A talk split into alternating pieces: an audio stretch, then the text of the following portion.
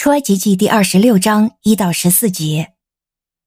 你要用十副幔子来做会幕，幔子要用捻的细麻，蓝色、紫色、朱红色线做成，并要用巧工绣上基路帛。每副幔子要长十二公尺，宽两公尺，每副幔子都要一样的尺寸。其中五副幔子要彼此相连，另外五副幔子也要彼此相连。其中一组相连的幔子最后一副的边上，你要做蓝色的纽扣；在另一组相连的幔子最后一幅的边上，你也要这样做。在这幅幔子上，你要做五十个纽扣；在另一组幔子最后一幅的边上，你也要做五十个纽扣。这些纽扣要彼此相对。你要做五十个金钩，又要用钩使幔子相连起来，成为一整个会幕。你要用山羊毛做幔子，做会幕上面的帐篷。你要做十一副幔子，每副幔子要长十三公分，宽两公尺，十一副幔子都要一样的尺寸。你要把五副幔子连在一起，又把另外六副幔子连在一起。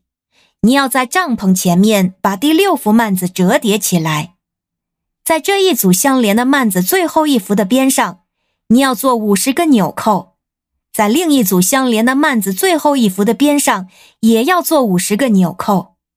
你又要做五十个铜钩，把钩穿进纽扣中，使帐篷连起来，成为一整个帐篷。帐篷的幔子多出的那部分，即垂下来的半副幔子，要垂在会幕的后面。帐篷幔子多出的长度要这边五十公分，那边五十公分，并且要在桧木的两边遮盖桧木。你又要用染红的公羊皮做帐篷的顶盖，在上面再盖上海狗皮。您现在收听的是天赋爸爸说话网。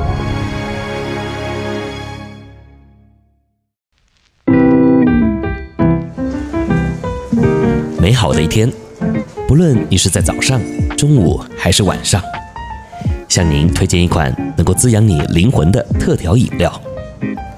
一会儿呢，就你和主，哎，对了，还有我，咱们一起来品尝这专属于我们的尔梅尔独享杯吧。我是周牧师，今天的灵修经文呢，讲到的是过去圣殿会幕的做法。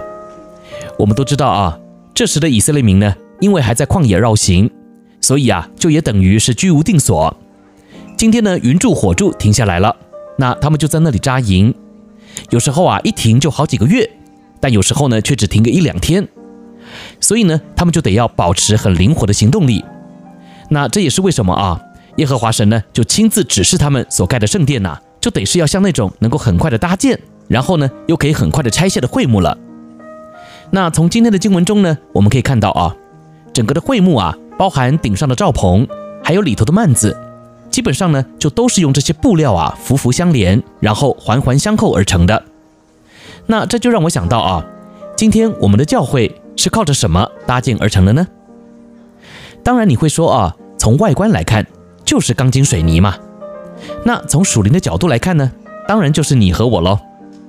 可是钢筋水泥，或是啊，你也可以说是用木头好了啊。这些建材啊，彼此连接的方式，不外乎就是透过钉子、螺丝等等来固定住啊。可是你和我呢？你和我又是透过什么来固定的呢？那我会这样问啊，其实呢，也有点带着讽刺的意味啊。因为我总觉得，现代的教会啊，信徒与信徒之间似乎已经没有什么真正的连接了。